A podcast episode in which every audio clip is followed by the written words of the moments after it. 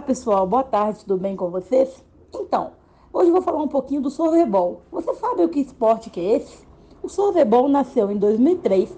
Ele tem jogadas similares às do vôlei, onde o diferencial é que a bola só pode ser tocada por meio do cone, que é segurado pelos jogadores. As partidas só podem ser disputadas em dois sets de 21 pontos, sendo que cada ponto é marcado quando a bola toca a quadra do adversário.